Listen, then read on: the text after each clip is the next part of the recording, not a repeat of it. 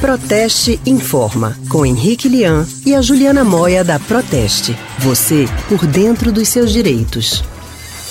E a gente fala agora de um assunto que interessa muito aos consumidores: os reajustes e renovação de contratos. E agora a gente já vai conversar com a especialista em relações institucionais da Proteste, a Juliana Moia. Juliana, muito boa tarde para você. Boa tarde, Anne. Boa tarde a todos os ouvintes também.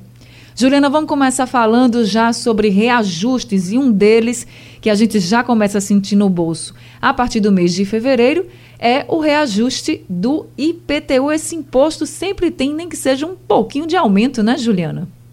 É mesmo, Anne. Infelizmente, os proprietários sofrem né, com o reajuste anual desse imposto. A boa notícia é que em Pernambuco o reajuste não foi tão alto, foi menor do que do ano passado. Agora, para 2020, esse imposto vai aumentar 2,54%. Em 2019, ele tinha aumentado 4,56%. Então, aumentou, mas não foi muito. E ainda, quem optar por pagar à vista agora, no início de fevereiro, né, dentro do prazo que foi estabelecido, ainda recebe um desconto de 10% do valor total. Agora, Juliana, e se o consumidor, por exemplo, não concordar com o valor que veio ali né, no imposto, ele tem alguma saída? No caso do IPTU, é bem difícil, né? Ele pode reclamar na prefeitura. A prefeitura de cada cidade calcula o valor do IPTU com base no valor venal do imóvel, né? Então, se o consumidor não concorda, acha que foi cobrado de um valor a mais, ele pode questionar o valor que a prefeitura atribuiu ao seu imóvel. Então, essa é a única forma de rebater o valor cobrado. E como ficou a situação do IPVA, que é outro imposto também que pesa bastante no bolso das pessoas?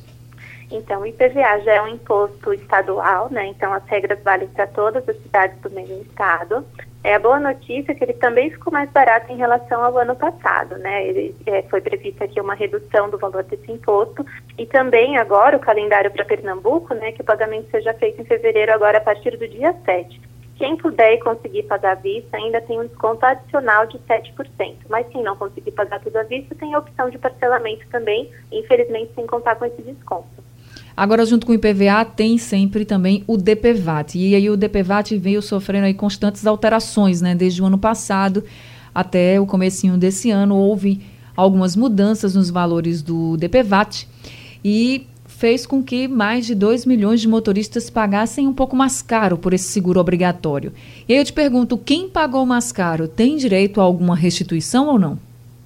Tem sim, tem direito à restituição. Realmente houve esse probleminha, né? Porque houve uma discussão judicial sobre o valor que deveria ser cobrado do, do DPVAT, que é o seguro obrigatório que os proprietários de veículos têm que pagar. É, agora, recentemente, né, no início desse ano, o STF finalmente deu uma decisão sobre essa questão e autorizou a redução do preço, mas quem pagou até o final do ano passado pagou um valor a mais. É esse valor a mais que, que deve ser restituído agora. Existe um site oficial de uma seguradora, que é a seguradora oficial, né, que, que trata desse tipo de seguro obrigatório, é a seguradora líder. Então, na internet, o consumidor encontra informação sobre como fazer esse pedido de restituição. É um pedido feito totalmente online, tem lá toda a informação que o consumidor precisa saber. Em Pernambuco, existe estimativa de que mais de 32 mil proprietários tenham direito a essa restituição. Agora, Juliana, para a gente finalizar, sobre outros serviços né, e, e, contratos que podem sofrer reajuste também no decorrer do ano.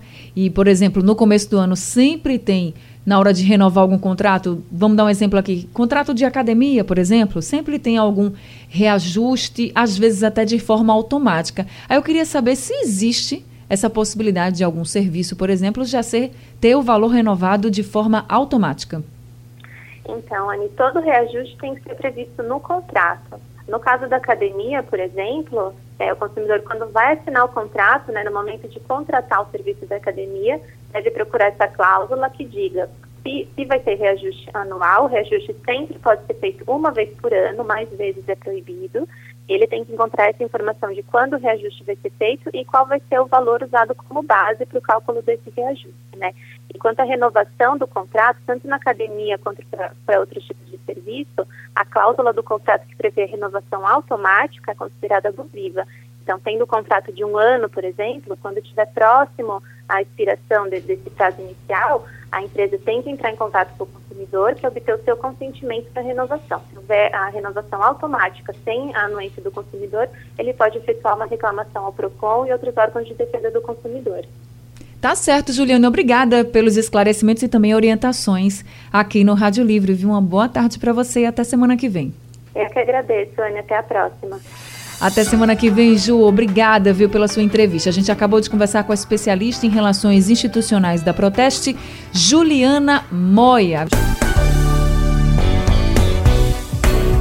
Rádio Jornal. Rádio Pernambuco.